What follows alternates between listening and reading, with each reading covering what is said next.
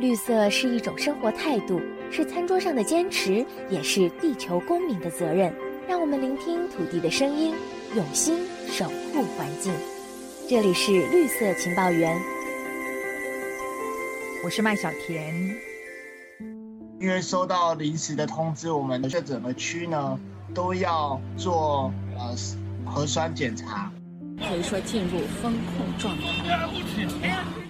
中国的新冠疫情反复升温，台湾也依然处在高峰期。疫情下，紫外线杀菌灯成了当红的抗疫商品。他们刚好在那紫外线灯下面，跟老师说我眼睛疼，老师说没事，上课。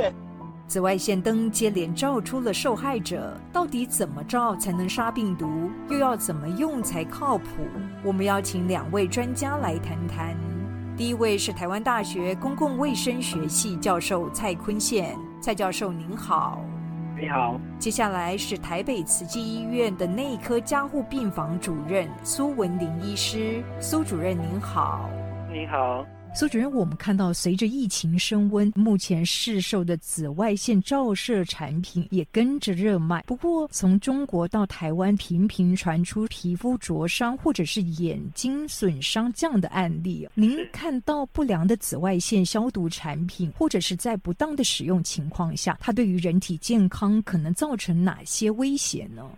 这个确实我们必须要去注意紫外线它所造成的一些风险。我们所知道市面上使用的一些紫外线的产品，这些紫外线灯最常见的是二五四波长，因为这个是在科技上比较早能够广泛使用的波长，已经很常用在一些医疗环境或者是实验室的消毒。那后来就是有一些比较先进的一些科技产品，像有一些 LED 的技术，UVC 的那个波长是在二六零到二八零 nano。Meter 这样子的一个波长，那陆续也有这个二二二波长的哈。那这个紫外线灭菌的产品，最重要就是要符合一些电气设备的安全规范。另外就是要有一些精心的设计，这些设计就是说避免让紫外线会直接照射到皮肤或者是眼睛，要有类似这样的一个防护的机制。我们所知道看到很多的案例，如果不小心照到紫外线哦，哇，那个皮肤会变成黑黑的，或者是说眼睛会受伤。就我们不能去直视紫外线，那因为长期的皮肤照射会导致癌症、晒伤。那眼睛的部分，紫外线最常见是造成角膜的受损。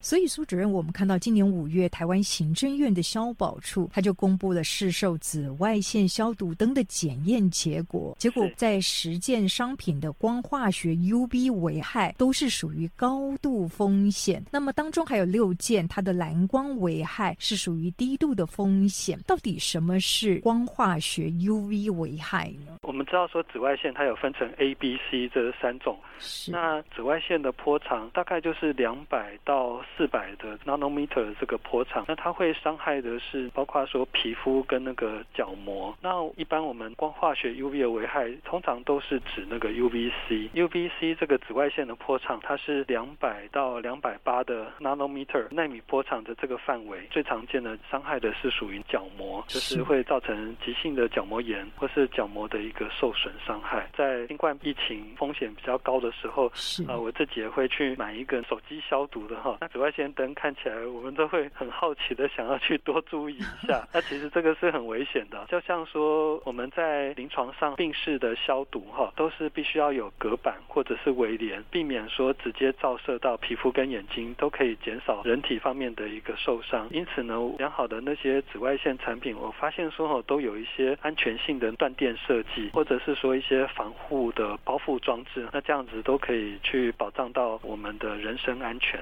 蔡教授，这一次台湾消保处公布的检测结果呢，光化学 UV 危害高风险的，其实都是中国制的，您怎么看？我的想法就是一分钱一分货。那特别是在疫情来的时候，会有很多的产品抓着某一种功效，然后没有实际的评估量测，它是不是真的有效，就开始大量生产，就是有点赚这种，就是疫情发生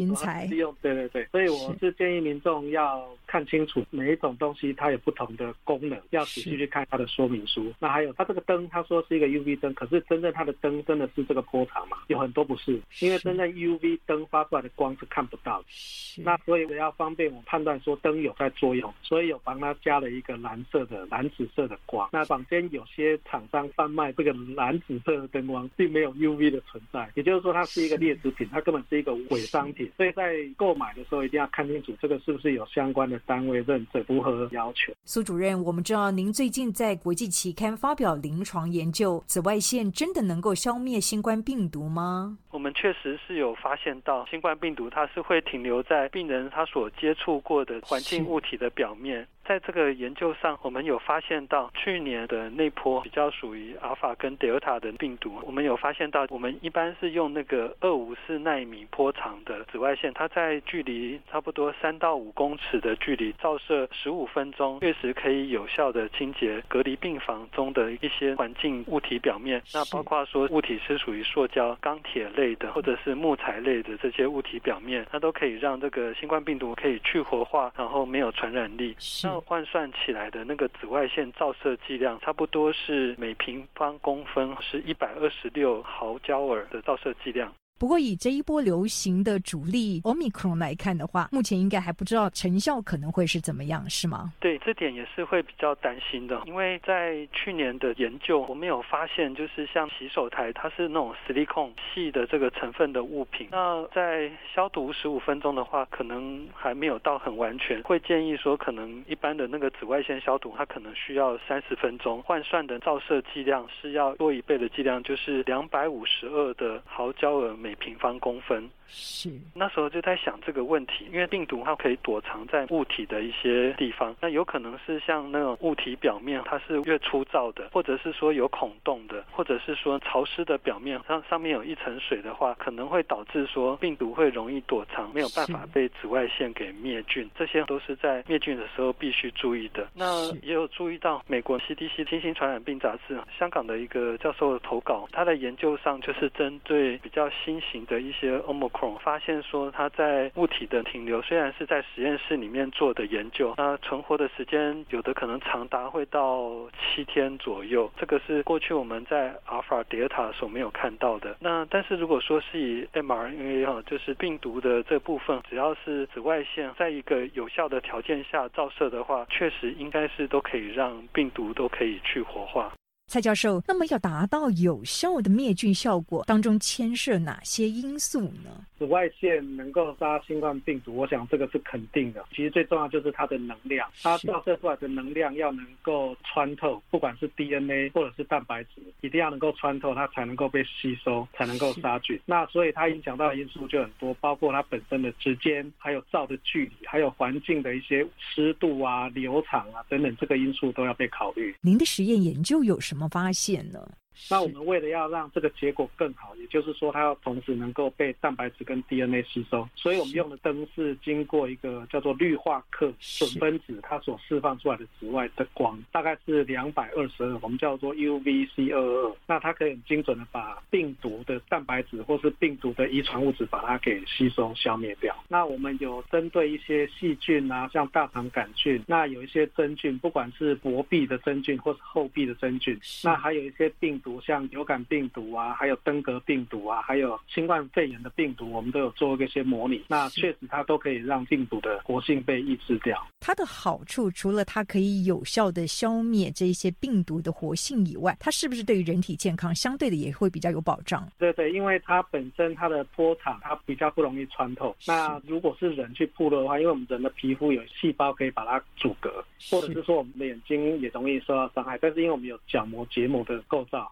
加上我们会有泪液，所以可以把这个波长把它隔绝，所以它就不容易伤害到我们的眼睛跟我们的皮肤。那这个有一些老鼠的实验，在一些动物的实验都有被证明过。苏主任，我们知道，其实美国哥伦比亚大学发现，用新型的二二二 mm 波长的紫外线呢，可以让新冠病毒在内的所有微生物失去活性哦。它这样的波长跟您的研究，您刚刚提到是二五四 mm 波长，你们俩的研究有什么不谋而合之处？二二二波长的紫外线跟二五四或者是说二六零、二八零这些波长的紫外线都是属于 UVC 的一个范围。这些二二二的陆续的一些研究跟二五四的波长的这个紫外线的研究，同样都是证实说可以让新冠病毒去活化，也可以达到有效的灭菌。那二二波长的话，最早是哥伦比亚大学他们所发现的这个方式。后续的话，在日本，现在在台湾，目前也是有在进展二二二波长紫外线陆续的研究跟产品的研发当中。这样，那去年我们也是有二二二波长紫外线的手提式的一个仪器，我们也有做的一个比较小型的研究，一样也是应用在临床上的一个技术，发现说二二二波长的这个紫外线在临床照顾新冠病毒患者的医院环境进行实验，它照射剂量是每平方公分八十一毫焦耳，可以让新冠病毒去活化。那二二二波长的话，有研究指出，就是有一些大型的研究，它是不伤皮肤跟角膜的，但是就二二二波长这个是还没有在进行量产，市面上就没有见到。蔡教授，那么为什么有一些紫外线灯具会释放出臭氧？这个是那个 UV 灯里面波长更低的，大概一百八十多 nanometer 的波长所照出来。它是照射之后会产生臭氧。那我们知道臭氧它其实大概零点零五 ppm，其实差不多这个浓度到零点一 ppm，它就能够杀死一些病毒，包括冠状病毒。那不过要注意的就是说，它在消灭这些病毒的时候，人不可以在那个环境，包括你呼吸会有困难，你会咳嗽。会有胸闷，特别是有一些呼吸道气喘的一些患者，他一定会受到很大刺激，就会不舒服。消费者在使用的时候，应该要注意哪些安全的原则呢？安全的原则，第一个你要先知道你要用的目的是要来做什么，那它会放在什么样的空间？那使用的时候它是可以一次用多久，还是多久用一次？那它潜在的危险一定要按照规范来，不然这个不只是伤害到人，可能会对环境的一些东西，包括电线啊，或是一些塑胶。制品、电脑的外壳，造成它可能会退化。苏主任，我们看到有些民众会用紫外线消毒的产品来消毒口罩，经过紫外线照射后，口罩它还能够保有原有的过滤功能，然后进一步的重复使用吗？这个题目还蛮有趣的哈，我有看到国外的实验拿 N95 的口罩做实验，那紫外线他们也有用二二二波长的或是二五四波长的，都有新冠病毒的这个实验室的实验，发现大概每平方公分是要一点五焦耳的照射剂量，可以有效的达到灭菌。不过这是在 N 九五口罩上面。对，我想哈，就是说医疗用的外科口罩，它的材质上内层的那一层它是含水的表面，那有孔洞的这些材质哈，都会让那个新冠病毒会逃脱掉紫外线灭菌效果。另外哈，当我们把口罩反复的消毒啊，或是反复的穿戴使用的话，它其实里面会变得起毛球，那实际上已经代表说那个医疗用口罩的它的结构已经变形了。是，像这种变形的情况的话哈，都会让口罩过滤功能会大打折。扣，所以医疗用口罩在资源充足的情形下，不建议说消毒重复使用。苏主任，那么我们从医师的角度来看，除了使用紫外线消毒产品外，您建议民众应该从哪些面向来着手，来为防疫做好把关的工作呢？是的，这也是很重要。我想就目前的经验来看，其实有发现到，当人们戴起口罩的时候，哈，肠病毒也减少了。每年流行的流感病毒，哈，哎，好像也都测不太到。其实我们还是会觉得说，戴好口罩，尤其是外出的时候，就口罩不离口鼻。是。那另外，因为通常都是借由手去摸口鼻，才会有第二个那个风险吸入这个病毒，所以尽量不去用手碰口鼻，或是说。要勤洗手，可以减少感染的一个风险。蔡教授，那么您有什么建议呢？防疫这件事情，它牵扯的层面很多了。那民众第一个一定要把自己的免疫力要加强。嗯，只要你免疫力够好，那大概很多的一些传染性的疾病大概都不会找上你。那第二个就是我们常常说，还是要有一个安全的住居空间，像的新冠啊，或者是流感这一类呼吸道传染病。那所以这个家里的空气就是要流通。是。然后尽量养成良好的卫生习惯，就是外出回来一定要洗手。即使你感染了或生病了，最重要就是环境。病中的这种清洁工作。它做的过程其实就是在降低它的密度。如果是使用酒精，就是七十 percent 的酒精，就是正确的使用。你不要用九十九的或是九十五，因为那个太浓的酒精没有效。它一碰到病毒，病毒就会浓缩，就把它保护住了。即使的情况下就可以把病毒杀死。那次氯酸钠、次氯酸这个也是可以。那能够不被病原体感染，其实就是跟病原体接触几率越低越没有问题。没错，透过科学防疫才能为健康把关。这里是绿色情报员，我们下周再会。